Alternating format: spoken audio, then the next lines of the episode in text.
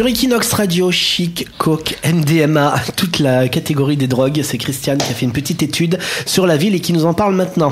Et oui, alors la consommation de cocaïne à Barcelone serait parmi les plus importantes en Europe. Selon un rapport du groupe SCORE, en collaboration avec l'Observatoire européen des drogues, la capitale catalane est également la capitale de la consommation de cocaïne en Espagne. Jolie formule que tu as faite en prenant de la coke, hein, comme tous les artistes qui font des formules. Donc, plus encore, elle fait partie des villes d'Europe où il y a le plus grand nombre de consommateurs. Le rapport ne l'explique pas, mais à Barcelone, la consommation de cocaïne est plus importante du lundi au vendredi que pendant le week-end. Alors, ce qui est étonnant, puisqu'on pourrait imaginer que tu prends de la coke quand tu sors. Alors, tu as deux, deux possibilités. Soit c'est des gens qui prennent de la coke pour travailler, ou alors c'est des gens qui sortent 7 jours sur 7. Quoi qu'il en soit, le week-end, c'est Zurich qui arrive en tête du classement.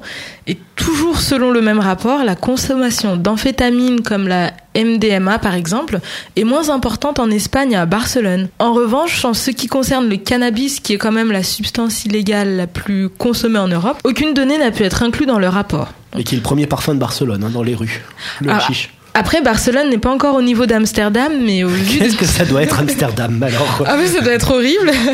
Mais euh, au vu de tous les coffee shops présents dans la ville, bah, on ne doute pas que le chiffre aurait été élevé pour Barcelone.